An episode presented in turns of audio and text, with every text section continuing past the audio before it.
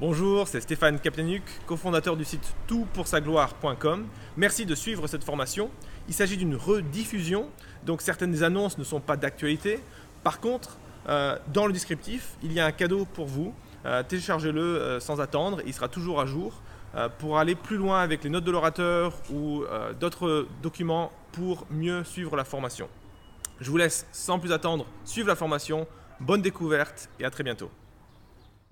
Euh, Raph, tu es. Vas-y, prends le temps de boire. non, mais je suis là. Tu as choisi pile poil le bon moment, comme d'hab. non, mais tranquille. Raph, tu es euh, pasteur à euh, Grenoble, à l'église chrétienne évangélique de Grenoble. tu es marié, tu es père de deux enfants, tu es blogueur aussi sur Tout pour sa gloire. Et puis, on fait ensemble un, podcast qui s'appelle Memento Mori, pour ceux qui, pour ceux qui connaissent. Et puis maintenant, euh, alors tu avais, euh, tu as, tu es l'auteur de deux petits traités que tu avais euh, rédigés, et maintenant de ce livre Vivre pour Jésus. Est-ce que j'oublie quelque chose? Non, c'est déjà, c'est déjà pas mal. C'est déjà pas mal, excellent. Alors, je te propose qu'on attaque, je vous propose qu'on attaque. bienvenue à ceux qui nous ont rejoints entre temps. Et ce soir, on va parler donc de, quatre habitudes que tu vas que tu vas développer pour suivre Jésus dans un monde qui le rejette. J'ai trouvé justement intéressant euh, euh, d'ancrer le, fait de suivre Jésus, notre vie de disciple, dans euh, notre monde actuel. Et cet écho que tu nous proposes de faire ce soir entre l'appel que Jésus nous adresse et le monde qui est souvent hostile à la fois chrétienne, alors plus ou moins d'ailleurs suivant les, régions. On va parler euh, euh, peut-être de notre contexte ce soir plus particulièrement. Première question pour toi, Raph, justement, comment tu définirais le monde euh, dans lequel nous vivons? Oui. alors, tu, as tu introduis très bien la, chose parce que on suit Jésus nous appelle toujours à le suivre dans un certain contexte. Mmh. Et, selon le contexte dans lequel on est, il faut bien comprendre euh, les défis que ça soulève. Euh, et on est dans, dans un monde aujourd'hui qui, euh, qui rejette totalement le, christianisme et, la seigneurie de, Jésus.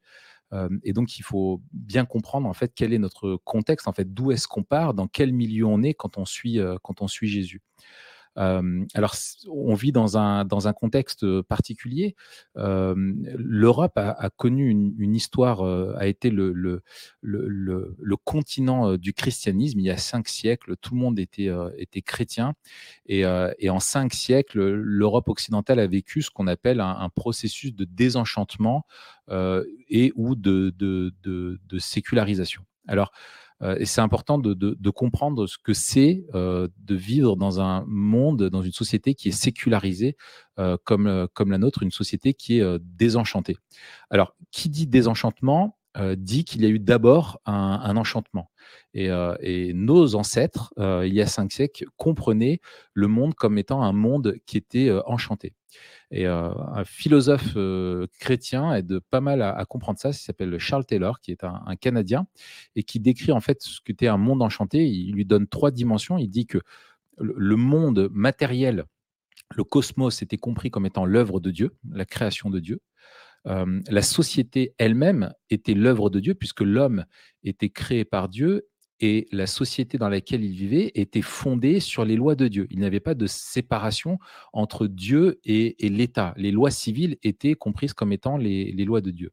Et puis, euh, le monde était. Euh, euh, il y avait aussi cette compréhension du monde invisible qui recouvrait le monde matériel, un monde où on croit eh bien, au Saint-Esprit, on croit à la présence de Dieu dans le monde également, on croit aux démons, etc. etc.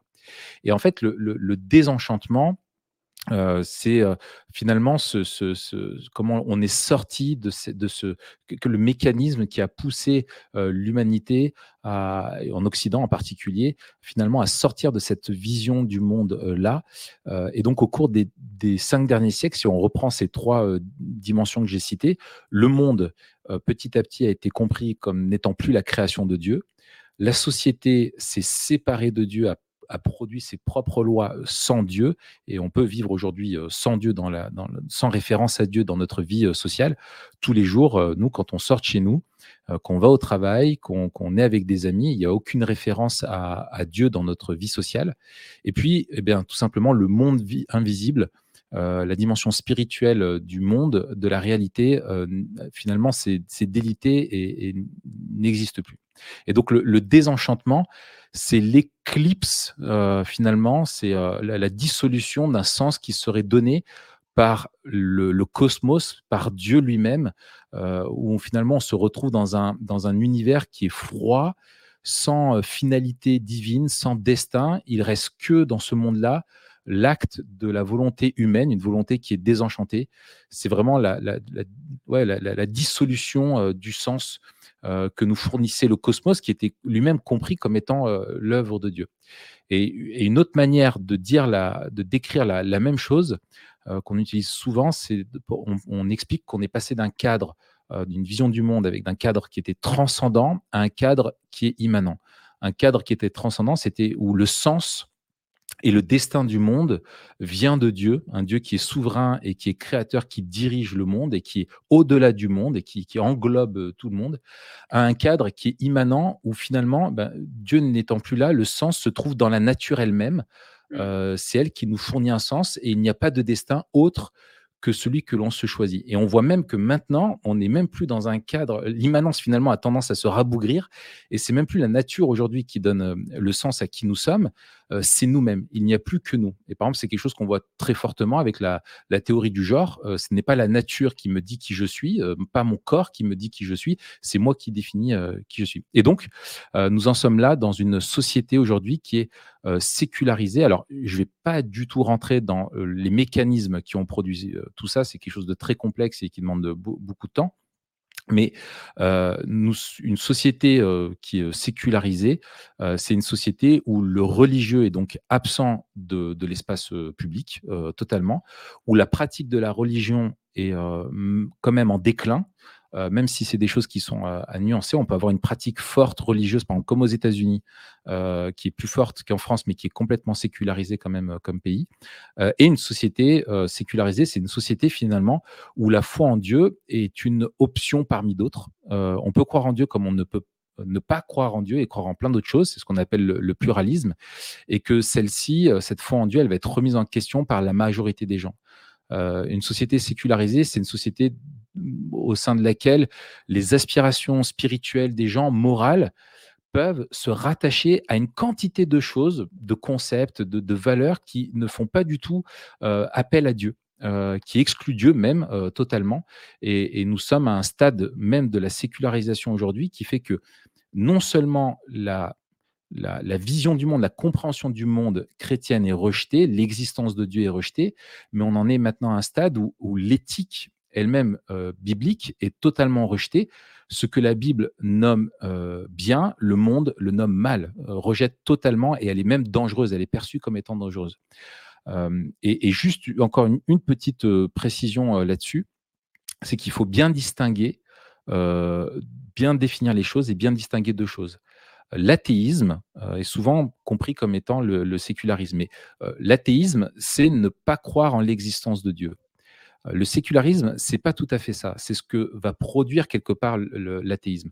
Le, sécularisme, c'est vivre euh, sans avoir de référence à Dieu, sans faire référence à Dieu. Le sécularisme, c'est plus qu'une simple vision du monde, une théorie, euh, etc. C'est vraiment une manière de vivre. C'est une façon de vivre qui dit je n'ai pas besoin d'une référence religieuse, euh, qu'elle existe ou pas, pour avoir du sens dans ma vie et trouver mon épanouissement dans ce monde. Euh, le sens, je le trouve en moi ou euh, dans le monde. Je n'ai pas besoin de Dieu pour vivre. C'est ça le sécularisme. Et c'est le contexte dans lequel nous vivons. Donc, si je comprends bien, c'est quand même un peu plus précis que juste on n'a pas de mal, comme tu l'as dit, à parler d'athéisme ou de matérialisme, c'est-à-dire mmh. cette vision du monde dans lequel euh, Dieu n'existe pas parce que seule la matière existe. Donc, c'est une vision du monde qui est, comme tu l'as dit, c'est un cadre, un cadre immanent et on a enlevé toute transcendance. Mais le sécularisme, c'est encore plus profond que ça, je dirais. est-ce que tu dirais que, que, le sécularisme a eu un impact sur les chrétiens?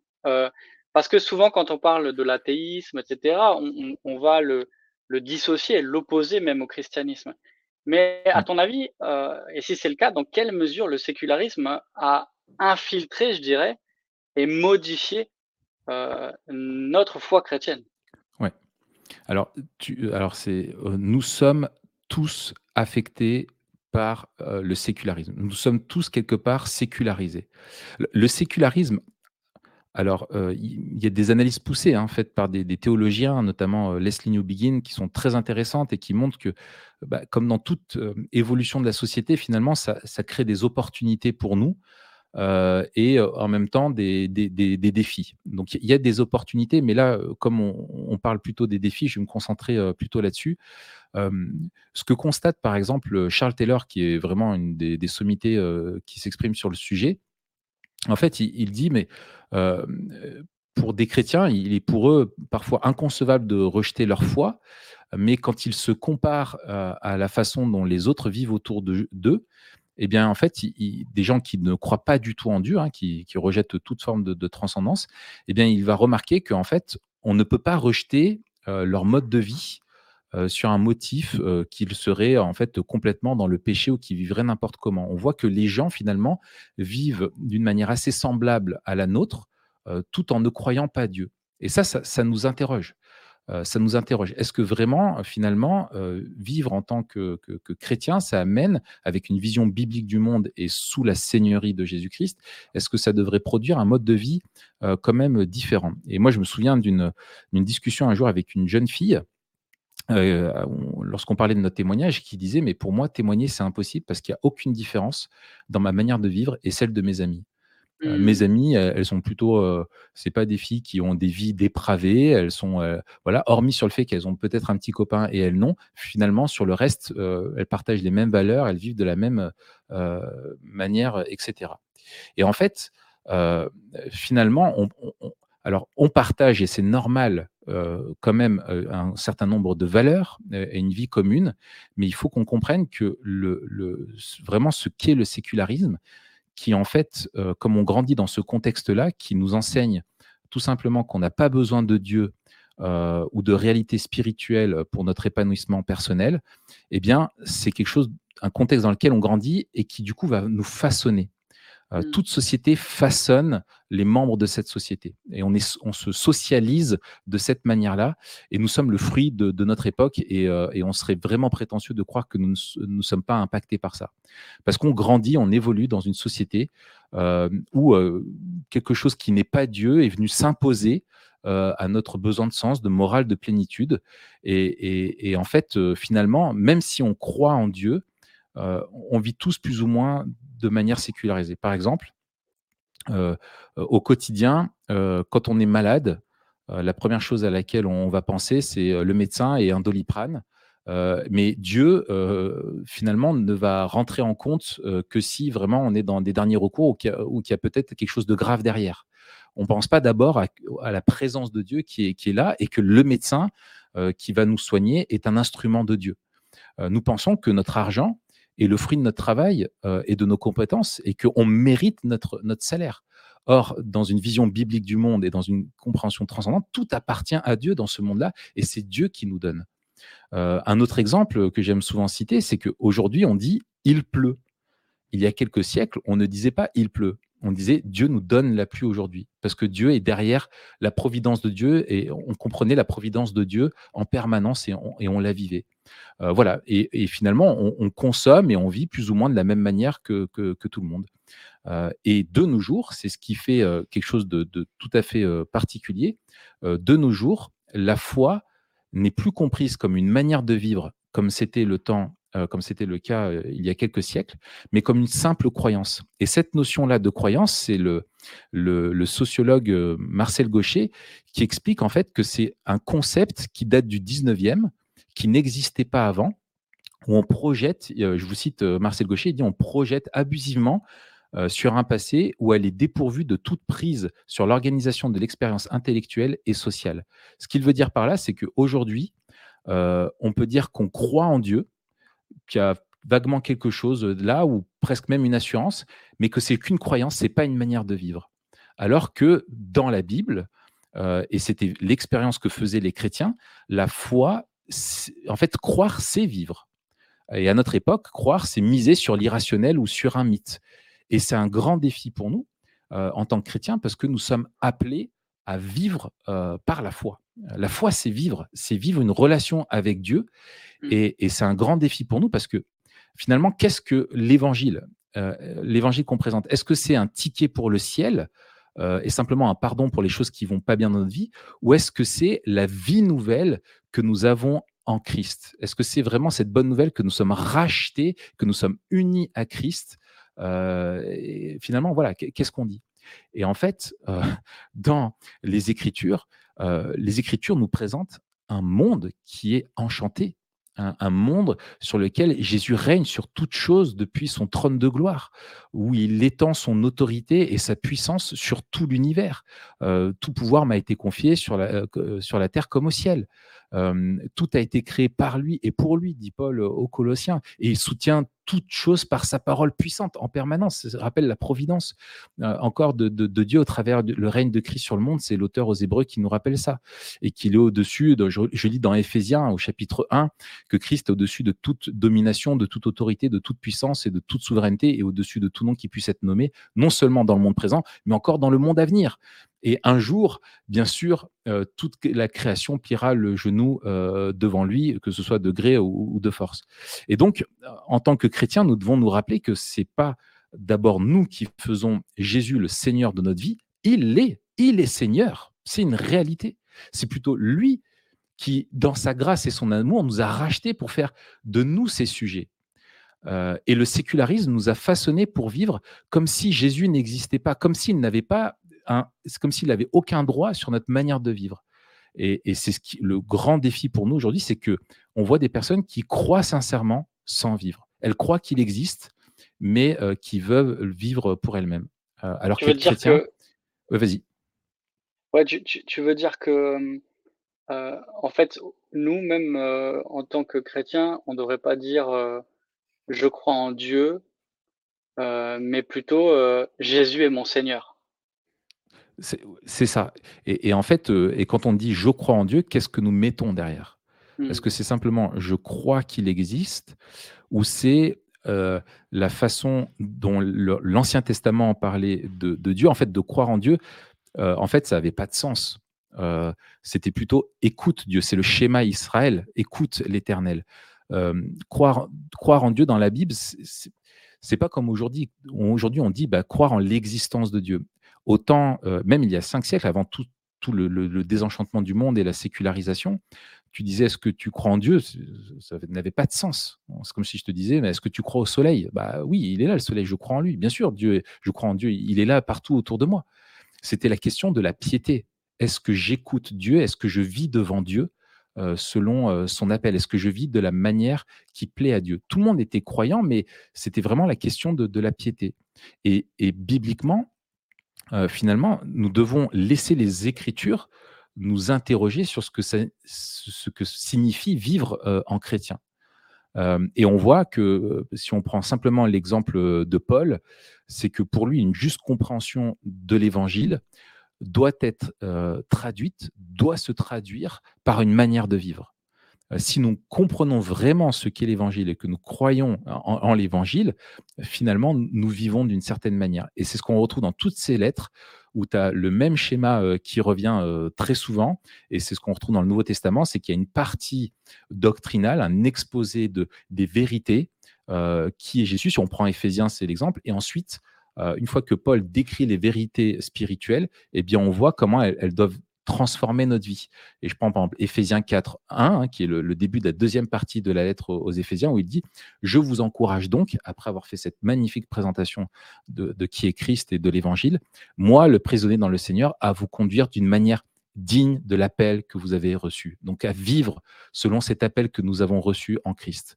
Il dit la même chose aux Philippiens, hein, conduisez-vous d'une manière digne de l'évangile du Christ. Et il dit la même chose aux Thessaloniciens, euh, nous avons encouragé, euh, euh, nous vous avons encouragé, réconforté et supplié de marcher d'une manière digne de Dieu qui vous appelle à son royaume et à sa gloire. Voilà, c'est de vivre sous la réalité du règne de Dieu sur, notre, sur notre vie. Magnifique. Et, c'est vrai qu'en fait, quand, on y réfléchit, on voit aussi le lien entre les, deux testaments, peut-être avec une image qui revient, qui est super forte dans les, dans les écrits de Paul, mais même aussi dans le, Sermon sur la montagne, où Jésus reprend aussi finalement cette, ces deux manières de vivre du psaume 1 et de toute la littérature de sagesse. Et en fait, il nous demande pour qui vas-tu marcher, comment vas-tu vivre? Comment vas-tu te conduire? Si je résume, Raph, tu me dis si j'ai bien compris ce que tu, ce que tu nous as dit. Le sécularisme euh, est défini par une manière de vivre et euh, notre foi est une manière de vivre. C'est, c'est pas juste une, croyance, de la même manière que le sécularisme n'est pas juste une croyance. Et c'est là où on doit retrouver, nous, en tant que chrétiens, euh, et c'est là, je crois, l'appel aussi de, de ton livre, une manière de vivre pour Jésus euh, plutôt que vivre euh, dans un monde euh, sécularisé en étant nous-mêmes bien sécularisés. dans, la, dans la suite, là, dans la deuxième partie, tu vas nous, nous, parler de quatre habitudes, justement pour vivre pour Jésus, pour suivre Jésus dans un monde qu'il rejette, dans un monde sécularisé. Est-ce que tu peux vite fait les énumérer avant peut-être qu'on les développe? Oui, tout à fait. Alors, euh, les quatre habitudes sont euh, la vie communautaire, euh, vraiment une vraie vie communautaire. Je ne parle pas simplement d'aller au culte, mais d'avoir une vraie vie communautaire. La deuxième, c'est l'intimité avec Dieu. Je vais parler en partie du, temps de méditation des Écritures au quotidien, du culte personnel. la troisième, c'est l'importance de se, de se, fixer des règles de vie. et la quatrième, c'est de vivre le mandat missionnaire au quotidien. Excellent. alors, c'est intéressant. tu aurais pu, et je pense que si on demande à n'importe qui, ils auraient commencé par la deuxième, ils auraient commencé par le culte personnel, mais toi, tu commences par la vie communautaire. Pourquoi tu, pourquoi un tel accent sur la vie communautaire? Oui, tout à fait. Parce que euh, en tant que, que bon évangélique, euh, effectivement, je devrais commencer par euh, l'importance de la, de la piété personnelle, parce que nous, évangéliques, nous sommes, je pense quand même, enfin, la, définition même de, de, de ce que c'est être un évangélique est très individualiste. Euh, quand on prend la, fameuse, euh, le fameux ce qu'on appelle le quadrilatère de Babington, qui définit finalement la, ce qu'est la foi évangélique, il y a cette fameuse conversion personnelle et il y a cette idée d'une aventure personnelle avec Dieu. Mais personnel ne veut pas dire mais malheureusement, souvent, nous avons, comprenons la foi comme ça, nous avons notre Jésus personnel, notre Bible, et nous comprenons l'Église comme étant finalement un espèce de, de, de, prestataire de biens spirituels où on va chercher ce qui est bon pour nous. Et finalement, on va à l'Église comme on va un peu au supermarché et on évalue comme on regarde un film. Ah, j'ai bien aimé la prédication ou j'aime pas mmh. la façon dont les cantiques sont chantés ou sont conduits. j'aime bien parce qu'on s'occupe de mes enfants de telle manière, ou etc., etc., etc. Et en fait, on, oublie la dimension corporative euh, de la foi chrétienne. Être sauvé, personnellement, c'est être intégré au corps de Christ. Euh, et, l'Église est le corps de Christ. Elle est cette euh, ambassade du royaume de Dieu dans un monde qui est désenchanté. Et, et, nous, quand nous sommes sauvés, nous sommes donnés à cette Église, nous sommes donnés à ce corps, à cette ambassade dont nous devenons un membre. Et cette réalité cette, enfin, cette réalité qui est spirituelle, qui est céleste, nous, sommes intégrés à, à, l'Église, euh, doit se traduire euh, par une réalité sociale, une vie dans une communauté locale qui est cette ambassade locale du royaume de Dieu dans ce monde qui est désenchanté. Et la vie communautaire est fondamentale parce qu'elle est contre-culturelle. Euh, l'Église, par sa nature et son existence dans le monde, rappelle que la foi n'est pas quelque chose de privé comme on veut nous le faire dire aujourd'hui. Vivre la, communauté, avoir cette habitude-là de vraiment participer à la vie communautaire, c'est démontrer par notre manière de vivre que nous sommes des concitoyens des cieux, que nous sommes étrangers et voyageurs ici-bas et que nous ne vivons pas que pour les choses matérielles que nous présente ce monde-là. Et cette vie communautaire, de la même façon que le sécularisme nous façonne, crée en nous une, certaine manière d'être et de vivre, eh bien finalement, la, vie communautaire va être contre-culturelle parce qu'elle va nous façonner aussi. Euh, et si elle est fidèle aux Écritures, elle va, elle va nous permettre d'être transformés à l'image de Jésus. la, sanctification, elle est relationnelle et elle est communautaire, alors que nous, on l'a vu souvent comme avant tout une forme de pratique euh, individuelle, alors qu'elle est relationnelle et communautaire, il me semble, euh, aussi dans sa nature. Et, pourquoi? Parce que c'est ensemble, euh, en tant qu'Église, que nous adorons. Ensemble, nous luttons contre le péché. Ensemble, nous nous encourageons et, on s'édifie. Ensemble, nous nous réjouissons. Ensemble, nous pleurons. c'est tous ces les uns les autres et c'est cette entre les uns les autres, finalement, que, le Saint-Esprit agit. Euh, et, ensemble, finalement, nos individualités s'effacent pour que nous manifestions euh, au monde que nous sommes un en Christ euh, et ça, c'est quelque chose qui est unique dans l'Église. C'est une utopie humaniste de cette universalité, euh, mais finalement qui est impossible. Mais l'Église locale démontre que Dieu réunit dans une même famille des gens totalement différents qui sont au bénéfice de la même grâce. Et c'est donc en étant l'Église que, que nous démontrons euh, l'Évangile et que nous le rendons tangible, palpable par, par les gens qui vont voir une communauté qui est, qui est transformée. Et donc, il me semble que c'est vraiment essentiel de cultiver l'habitude euh, d'avoir une vraie vie communautaire, d'être en vraie relation, de vivre cette redevabilité, cet engagement, cette communion avec, euh, avec des frères et sœurs. Ouais, c'est ça. Et puis, euh, l'Église, la communauté des, saints, c'est aussi un avant-goût quelque part du ciel. C'est un avant-goût de cette, cette communauté qui vit en communion avec Dieu, avec Dieu au centre, qui transforme leur, leur relation et finalement, euh, vivre l'Église, vivre la communauté euh, des rachetés, c'est quelque part euh, goûter un petit peu à, à ce shalom, à cette, euh, à cette plénitude que Dieu nous promet dans, dans les relations et aussi dans, dans notre vie sociale. Quoi. Mmh. donc ouais, je, je suis content euh, qu'on puisse encore le dire ce soir que, que l'Église c'est pas juste quelqu'un quelque chose euh, où on participe ou euh, voilà. C'est pas juste la somme des individus, mais l'Église en tant que corps, elle a une existence propre, elle est une communauté. Ouais, ouais. C'est le, le, le, le, je crois du, du credo des apôtres qui vient juste après le je crois en l'esprit. Il y a le je crois en l'Église mmh. universelle. Et c'est ce jeu euh, dans le credo, c'est le jeu de l'Église. C'est pas le jeu de mmh. moi, je crois. C'est l'Église qui, forme, qui ne fait qu'un devant, devant Dieu. Mmh. Mmh, magnifique. alors, on va quand même parler du, culte personnel euh, parce que ça a une place euh, fondamentale dans notre vie de foi. Est-ce que tu peux développer un petit peu cette, cette, habitude et, et peut-être dire, je sais pas si tu as prévu de le dire après, mais pourquoi tu parles d'habitude? Parce que ça, on l'a pas, on l'a pas trop développé, mais c'est pas juste, euh, t'as pas dit, t'as pas dit quatre points ou quatre choses. Tu parles d'habitude, donc ça c'est intéressant. J'imagine que c'est en lien avec euh, justement ce que tu veux développer comme euh, manière de vivre. Oui, tout à fait. Euh, mais qu'est-ce que tu entends déjà pour le premier point comme habitude dans la vie communautaire et peut-être là habitude dans le plus personnel? ouais. C'est une très bonne remarque. J'en parlerai un, petit peu, je reviendrai un petit peu tout à l'heure là-dessus. Pourquoi j'ai voulu parler d'habitude C'est que justement, on parle d'une manière de vivre. Et, nous sommes faits d'une telle manière que nous vivons par des habitudes. Pourquoi? Parce que nos habitudes, nous sommes la somme de nos habitudes. si je veux voir qui tu es et quelles sont tes valeurs, qu'est-ce qui te guide dans ta vie, je vais regarder tes habitudes. Euh, si mmh. tu as l'habitude de, manger de telle façon, euh, si tu as l'habitude de te vêtir de telle manière, l'habitude de, etc., etc., l'habitude dans tes relations, euh, comment tu te comportes, nous reproduisons des schémas et, en fait, nous sommes quelque part ce que nous faisons également. c'est ça que disent nos habitudes. Et nos habitudes disent plus de nous-mêmes que nous ne le pensons.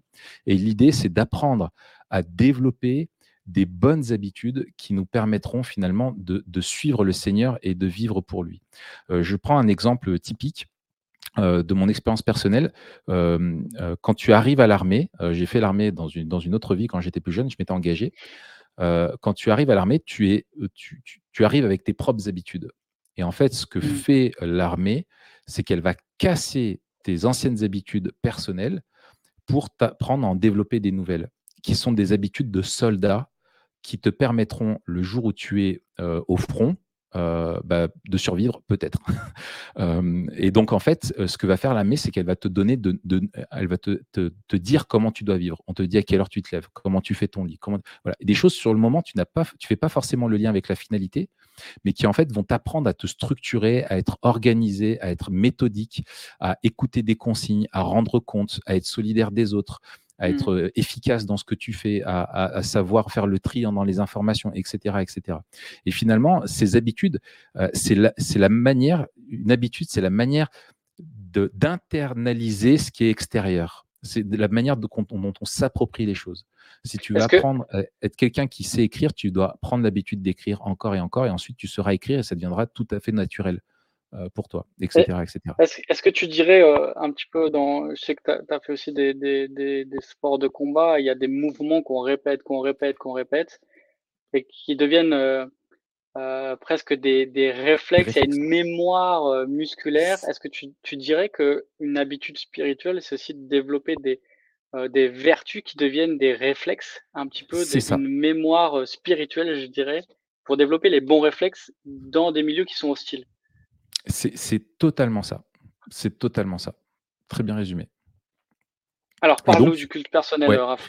Et, du coup, bah voilà, pour moi, c'est une habitude à prendre parce que l'idée, c'est pas d'un jour lire sa Bible, mais c'est d'apprendre à passer quotidiennement euh, du temps les dans les Écritures et que ce soit aussi fondamental pour nous que euh, manger ou boire. De la même façon, on ne se pose pas la question de dire est-ce qu'on a besoin de, manger euh, ou boire aujourd'hui? On le fait parce qu'on sait que c'est un besoin. Euh, mmh. le monde sécularisé, encore une fois, nous dit nous n'avons pas besoin de Dieu pour vivre. Et, finalement, quand nous passons pas du temps régulièrement dans les Écritures, c'est que nous croyons un petit peu ça. Euh, c'est que nous mmh. croyons que nous pouvons faire notre journée, aller au travail, euh, faire tout ce qu'il faut pour être finalement être assez bien et qu'on n'a pas besoin de, Dieu pour ça. Et alors que passer du temps quotidiennement dans la méditation de la parole, c'est finalement dire Seigneur, sans toi, je ne peux rien faire et je veux t'écouter aujourd'hui. Alors, j'ai une, préférence pour le matin, euh, parce que pour moi, le premier rendez-vous de la journée avec Dieu est le moment le, plus important, mais ce n'est pas toujours possible selon nos modes de vie, la, saison de vie dans laquelle on est, avec des enfants en bas âge, etc., comment ça se passe à la maison. Mais euh, ce qui est important, c'est que ce soit, je pense, quotidiennement. Euh, pourquoi? Parce que la, parole est une nourriture pour nous. Et, je cite souvent moi, le psaume, 1, le psaume 1 euh, et 2, euh, le psaume 1, pardon, qui dit Heureux l'homme qui trouve son plaisir dans la loi de l'Éternel, qui la médite, euh, qui médite sa loi jour et nuit. Et, pour le psalmiste, et je pense dans les Écritures, notre intimité avec Dieu est finalement la mère de toutes les batailles. c'est mmh. fondamental.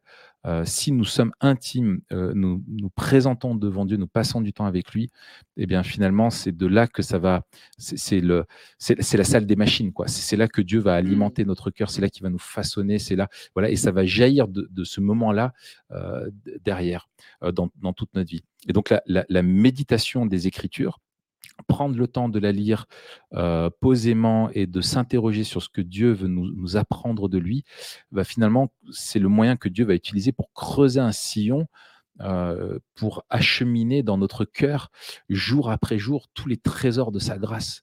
Euh, et c'est comme ça que nous apprenons à vivre sous le regard de Dieu en prenant le temps de l'écouter, et en cherchant à, comprendre qu'est-ce que ça implique pour nous euh, dans notre vie. Et alors, il y, aurait beaucoup de choses à dire là-dessus, mais euh, comme on a choisi cet angle-là de, ce monde qui le rejette et de la difficulté de vivre en chrétien au quotidien, je voudrais simplement euh, souligner deux choses. C'est que dans un monde qui, qui est aveugle à Dieu, les écritures sont indispensables et d'avoir une spiritualité qui est enracinante dans les écritures, c'est fondamental. On a beaucoup de, spiritualité, même parmi les, chrétiens, qui sont de plus en plus euh, assez éthérés et, dissociés euh, des écritures. Et il me semble que c'est une erreur fondamentale. La, spiritualité euh, biblique est une spiritualité de la parole. Nous sommes le peuple de la parole de Dieu et il est indispensable euh, d'écouter Dieu au travers de la parole parce que c'est elle qui nous révèle Dieu. Et dans un monde qui est aveugle à Dieu, les Écritures sont le, médium, le, moyen par lequel Dieu se révèle à nous. Et on apprend à le connaître lui, qui il est, son caractère, sa volonté. Il nous rappelle la morale, l'éthique, ce qu'il aime, ce qu'il rejette et comment nous devons vivre.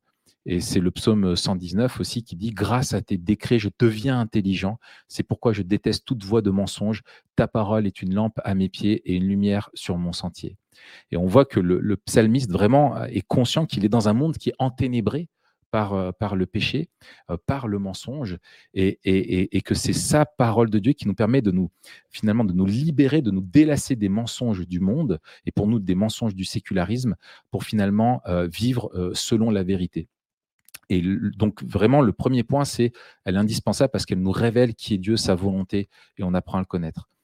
C'est le point de départ. Et la deuxième chose, euh, c'est finalement ce que dit euh, Paul à, Timothée dans sa deuxième lettre, hein, au chapitre 3, les versets 16-17, un passage très connu, c'est que toute écriture est inspirée de Dieu et utile pour enseigner, pour convaincre, pour corriger, pour instruire dans la justice, afin que l'homme de Dieu soit formé et équipé pour toute œuvre bonne. Euh, et ce que j'aime dans ce texte, c'est le mot euh, équipé pour tout, euh, équipé mmh. pour toute œuvre bonne. Souvent, on se rappelle de ce, texte-là pour nous rappeler que l'écriture est inspirée, et on a tout à fait raison, mais on, oublie le, le, but. quoi. tout ce que la Bible nous, nous affirme, la Bible elle-même est suffisante pour que nous puissions assumer tout ce que Dieu nous donne de vivre dans une société sécularisée dans une société qui rejette Christ. Nous avons, par les Écritures, tout ce dont nous avons besoin. Euh, et, finalement, tout ce que Dieu a besoin de nous faire connaître, il nous l'a déjà révélé. Nous l'avons. Nous devons avoir confiance en sa parole. Il n'y a rien à rajouter, il n'y a rien à enlever. Euh, tout ce qui est caché appartient à l'Éternel, tout ce qui nous est révélé est pour nous et pour euh, nos, enfants. Hein, c'est le Deutéronome 38 ou 39, je ne sais plus, 39-39 je crois. bref, euh, voilà. Et puisque c'est l'esprit qui l'a inspiré, eh bien, c'est lui, euh, comme le dit le texte, qui va finalement nous convaincre de nous y soumettre d'abord, qui va corriger nos anciennes habitudes et qui va nous instruire à appliquer euh, ce que Dieu nous demande de, vivre. Donc vraiment, les, Écritures sont finalement nous disent comment vivre au quotidien et, et, on a cette assurance que face aux défis où on est dans un monde, on se dit aujourd'hui tout est tellement complexe, on est dans un monde qui est tellement perdu nous, nous avons euh, cette lumière sur notre sentier euh, que nous devons suivre, que nous devons contempler, qui va nous éclairer et qui finalement nous donne tout ce dont nous avons besoin pour vivre d'une manière qui honore Dieu. c'est ça. Et puis dans la, dans la deuxième partie de ton livre, euh, qui s'appelle S'entraîner à le suivre, la première c'est devenir son disciple, la, deuxième c'est s'entraîner à le suivre. Mmh. Là, justement, l'Église euh, la parole et puis la prière. Donc, euh, tu consacres euh, un chapitre à, ça. Donc, si vous voulez creuser un petit peu, ben, vous avez un chapitre dans, le livre. Tu parles donc la troisième habitude, mmh. qui est plutôt une somme d'habitudes en fait. Oui. c'est les règles de vie. Peut-être c'est la première fois que vous entendez ce soir parler de, des règles de vie. On va, enfin, Raph va vous expliquer ce que c'est. Mmh. Nous, on avait déjà fait un webinaire là-dessus. Mmh. Euh, on avait fait un webinaire euh, sur la vie intentionnelle, comment vivre de manière intentionnelle, où on avait développé justement les règles de vie. Alors, est-ce que tu peux nous rappeler ce que sont ces règles de vie et pourquoi ça te paraît si important pour nous aujourd'hui en particulier? Il me semble que c'est un accent que, que, que tu aimes bien rappeler. Pourquoi c'est si pertinent dans un monde sécularisé de mettre en place ces règles pour une vie euh, à la gloire de Dieu. Oui. alors, euh, alors, les règles de vie, ce n'est pas quelque chose que, simplement euh, que nous, on aime rappeler comme on l'avait déjà fait et que je fais dans, le livre, finalement, les, suivre une règle, c'est quelque chose que finalement, c'est presque aussi vieux que l'histoire du, christianisme. Mmh. Il y a plusieurs règles qui ont été mises en place dans, l'histoire, des règles monastiques différentes, etc., qui étaient une somme finalement, qui résumait finalement une manière de vivre avec vraiment en, mettant une intentionnalité dans un contexte qui était, qui était précis donc l'idée euh, là-dessus, euh, bien sûr, il, en, préambule, je pense qu'il convient de dire que ce n'est pas l'idée de rajouter des lois aux lois de Dieu. C'est la grande erreur des, pharisiens. Euh, la loi de Dieu est suffisante, il n'y a rien à rajouter, ni rien à retrancher. Mais plutôt les règles, ça va être comment contextualiser les commandements bibliques qui nous sont donnés, qu'est-ce qu'ils induisent dans notre contexte, et, et finalement comment se fixer un cadre euh, qui n'est pas la loi de Dieu, mais qui va nous permettre de vivre selon la, loi de Dieu. Euh, c'est vraiment ça le but, il ne faut pas qu'il y ait de confusion euh, là-dessus. la seule chose dont nous avons besoin pour vivre, c'est vraiment la loi de Dieu et de sa grâce agissante en nous. Mais l'idée, c'est que jusqu'à notre conversion, comme je le disais, finalement, nous baignons, et nous baignons encore toujours, dans ce courant d'eau qui nous façonne du sécularisme, d'une certaine manière de vivre. Euh, on avait notre vision du monde, on avait nos habitudes, notre propre code moral, etc. Et la conversion, c'est quoi? C'est une allégeance. C'est passer d'un royaume mmh. à un autre. Et le Seigneur euh, nous a rachetés euh, et, nous lui appartenons et nous a donné une nouvelle identité qui est celle d'être ses disciples, d'être enfants de Dieu, d'être les saints, etc. Et, et, nous a révélé finalement comment nous devions vivre. Euh, il nous a racheté, j'aime beaucoup ces, pierres dans sa, première épître. Euh, il rappelle que nous avons été rachetés de la vaine manière de vivre que nous avions hérité de nos pères. Euh, il ne parle pas simplement du rachat du péché, mais de la vaine manière de vivre qu'on avait hérité de, nos ancêtres. Bref. et pour faire le lien avec ce que je disais plus tôt, c'est finalement comment on fait pour vivre d'une manière digne de l'évangile euh, et ben, finalement, c'est apprendre à développer une attitude euh, de cœur, on pourrait dire une somme de vertus, euh, d'habitudes morales envers Dieu, envers les autres, envers soi-même, et un comportement, une manière de vivre envers Dieu, envers les autres et, envers soi-même. Finalement, c'est ça, quoi. Un petit peu les, règles de vie, c'est comment, qu'est-ce quels sont le, comment on va être intentionnel dans notre, pour veiller sur notre cœur et veiller sur notre manière, manière de vivre pour que ça soit conforme à, la, volonté, à la volonté de Dieu. Et donc, l'idée qu'il y a derrière, c'est que ce qui nous change, c'est pas simplement ce que nous savons, et ça encore, c'est un héritage du sécularisme, et de l'histoire de la sécularisation avec l'héritage des Lumières, c'est que nous sommes guidés par la raison et si nous avons compris euh, alors nous saurons vivre. Mais euh, l'anthropologie et ce qu'est l'homme dans les Écritures montre que, et, c'est l'expérience qu'on fait, il suffit pas de savoir pour vivre. Il y a plein de choses qu'on mmh. sait, mais qu'on ne vit pas.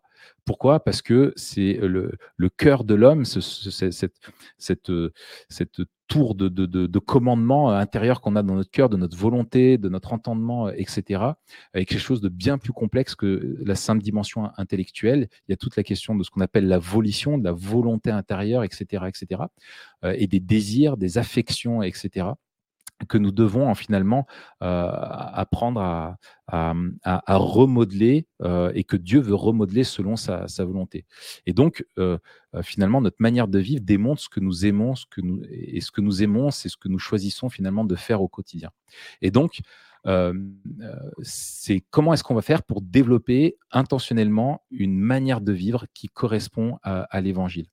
Et c'est une autre façon de le dire, dans ce que la Bible en fait appelle la piété ou l'attachement à mmh. Dieu.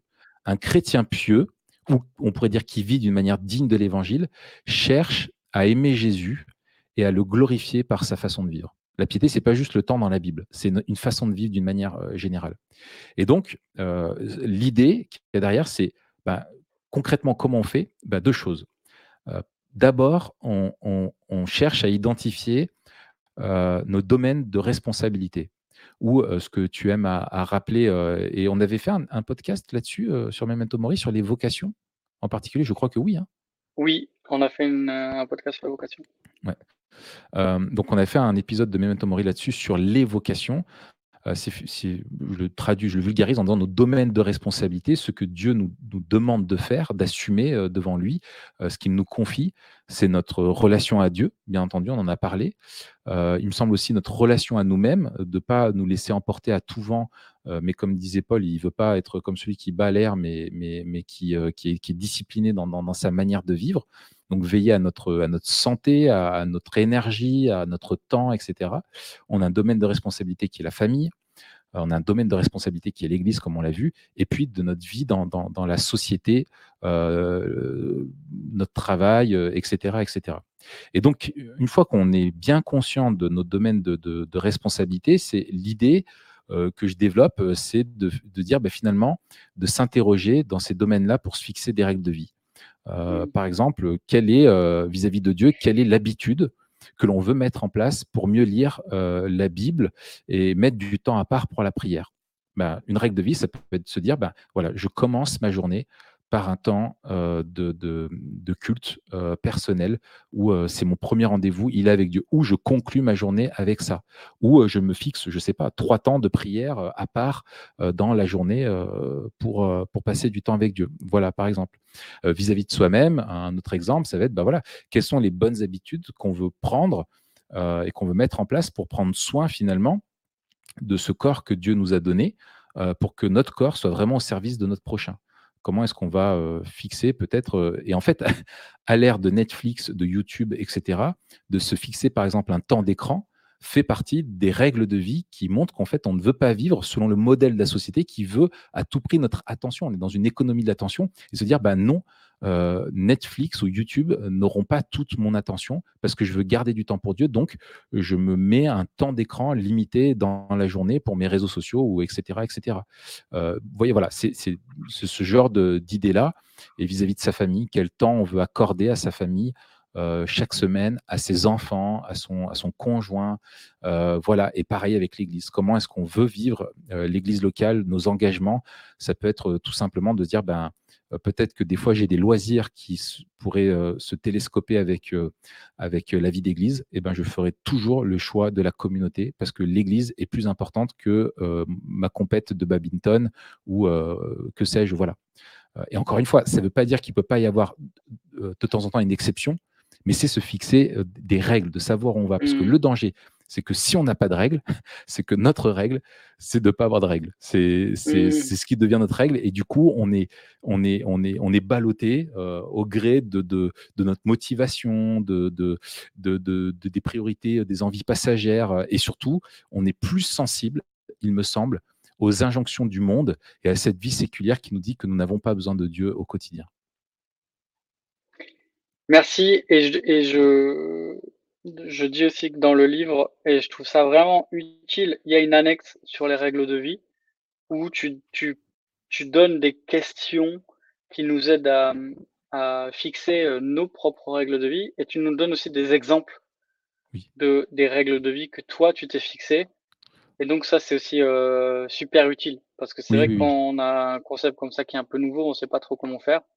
Donc vous verrez aussi dans le livre euh, l'annexe euh, et, j'insiste sur l'importance de, la grâce et de comprendre ce qu'elles sont. je ne prends pas le temps de le développer, mais euh, bon, ça fait vendeur de tapis, mais je le développe vraiment dans le livre euh, pour montrer. c'est vraiment important de comprendre le lien, l'articulation organique entre la grâce agissante et nos efforts. Hein. la grâce ne s'oppose pas à nos efforts, la grâce s'oppose au mérite.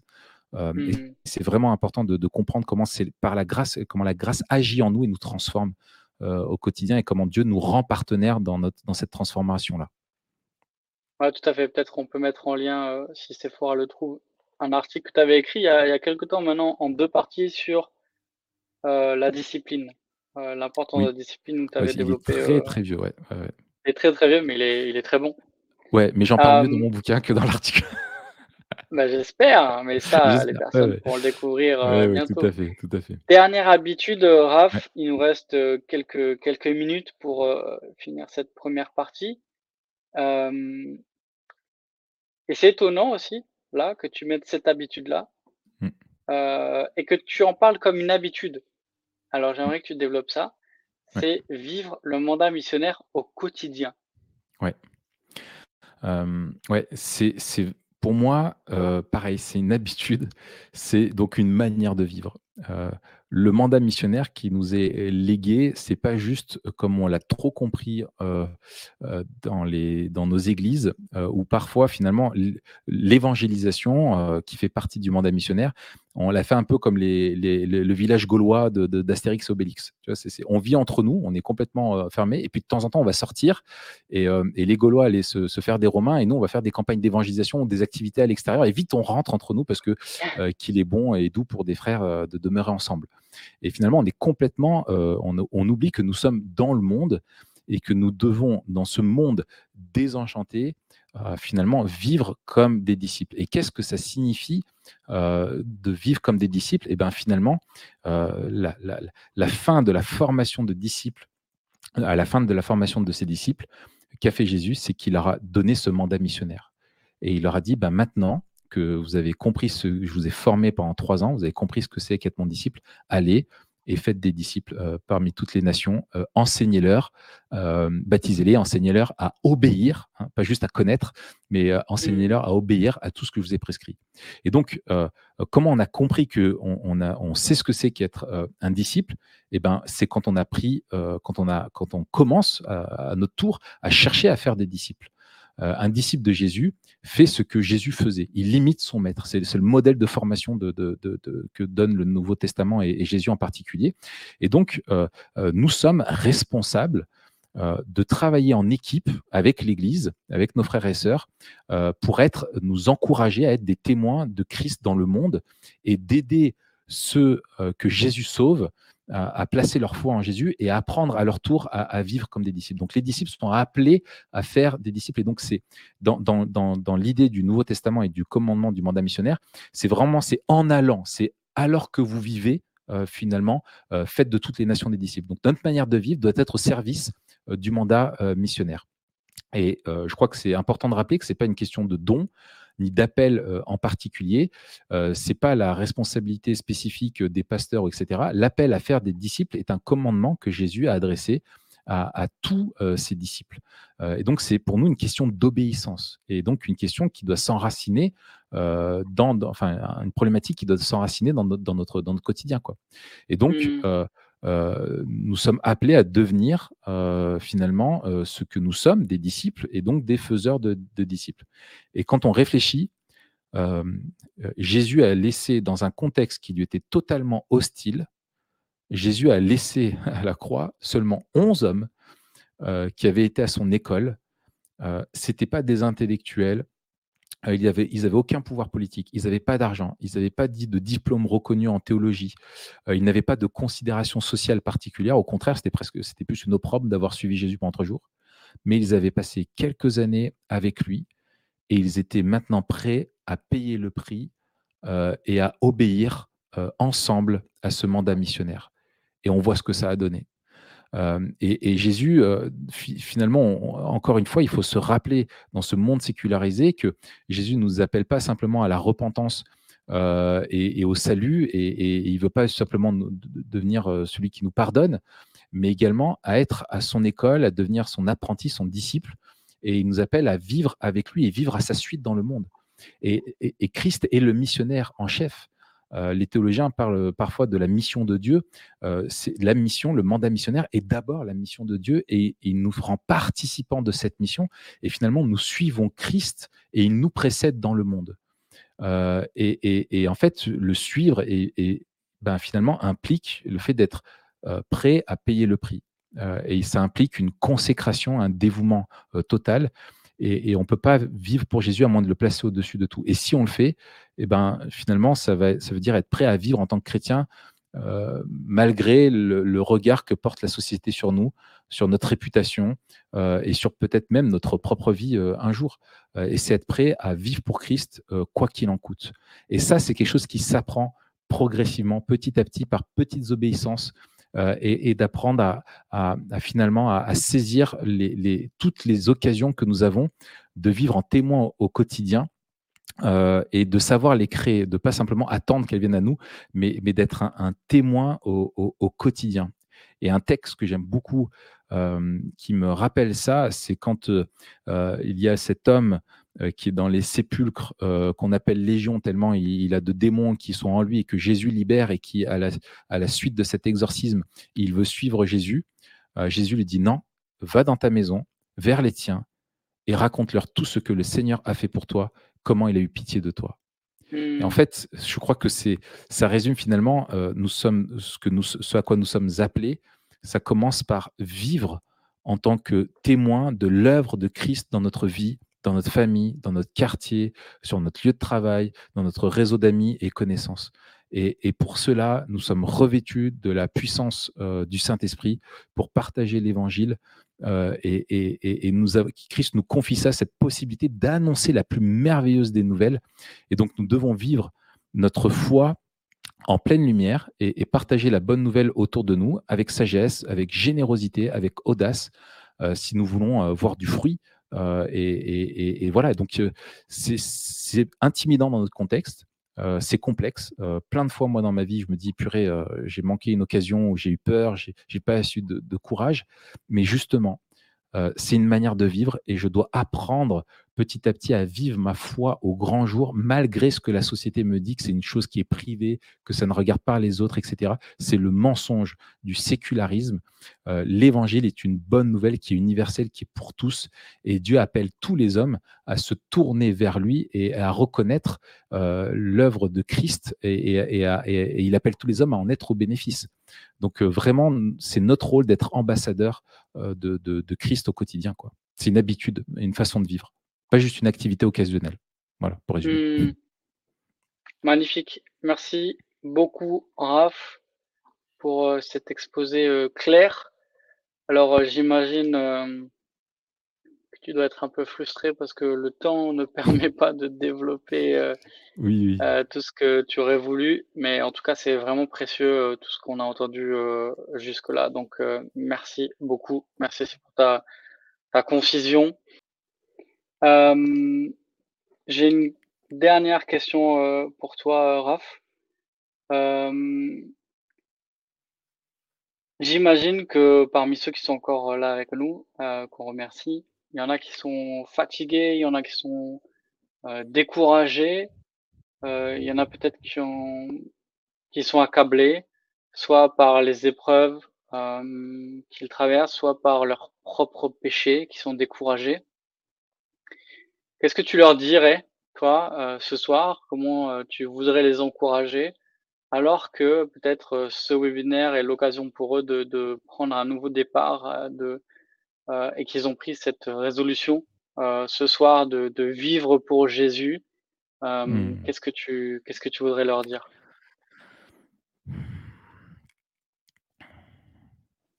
Tu as raison, c'est une excellente question. Je dirais que Vivre pour Jésus, c'est entrer dans le repos. Euh, parce que c'est tout lui abandonner. C'est s'en remettre à lui, à celui qui a tout pouvoir, celui qui est rempli de grâce et de compassion, celui qui nous dit Venez à moi, vous tous qui êtes fatigués et chargés, et je vous donnerai du repos. Euh, rentrez à mon école et vous trouverez le repos pour votre âme car mon fardeau est, doux et, je, suis doux et humble de cœur et mon fardeau est, léger. Et franchement, c'est vraiment en s'abandonnant à Jésus qu'on trouve le repos et Jésus ne nous demande pas d'être qualifiés pour venir à lui. Euh, ne nous demande pas d'être des bons chrétiens ou d'avoir fait nos preuves, mais justement, il appelle à lui ceux qui sont découragés, ceux qui reconnaissent qu'ils n'en peuvent plus. Et que finalement, euh, euh, c'est ça la, la, bonne nouvelle, c'est qu'en fait, ça, dépend de lui et que celui qui nous appelle est celui qui va nous transformer. Et lui, ce qu'il nous demande, c'est de venir à lui, nous approcher de lui. Et c'est lui, par la puissance de son esprit qu'il a mis en nous, euh, qui va déverser cette grâce transformatrice petit à petit. Et la vie chrétienne, c'est pas une vie sans échec, c'est une vie sans renoncement. Et on peut vivre des périodes vraiment de, grandes difficultés, d'abattement, de, de, grandes compromissions aussi, de, laxisme avec notre péché. Mais il n'y a aucune situation qui nous mette trop loin de la grâce de Jésus et de son désir de nous rappeler à lui encore une fois et de nous dire, regarde-moi, garde les yeux fixés sur moi, suis-moi, rentre dans mon repos. Et, euh, et, et, finalement, tout ce dont on a parlé, sur les règles de vie, toutes ces choses-là, c'est des choses qui, il euh, faut les voir comme des choses qui nous permettent finalement de, passer du temps, de faire un peu comme, euh, comme Marthe, avec Marthe et Marie, qui, qui va s'asseoir au pied de Jésus et qui va écouter son mmh. maître qui a choisi la bonne part, qui va se mmh. reposer. Et, on a besoin de, de, ça. Et, et, voilà, c'est sa promesse. Et, euh, et, c'est pas un menteur. Euh, c'est pas un menteur. Et si vraiment on prend le temps de l'écouter, de d'être avec lui, euh, on pourra se dire paix, ô mon âme, paix, mmh. sois en paix. Tu es auprès de ton Seigneur, tout va bien, ça va aller. Merci beaucoup d'avoir regardé cette vidéo. Abonne-toi à notre chaîne YouTube pour ne manquer aucune des prochaines vidéos. Et like et partage cette vidéo pour nous aider à remplir notre mission. Notre mission, c'est d'équiper les chrétiens à voir comme Dieu voit pour vivre comme Dieu veut. Merci et à très bientôt sur toutpoursagloire.com.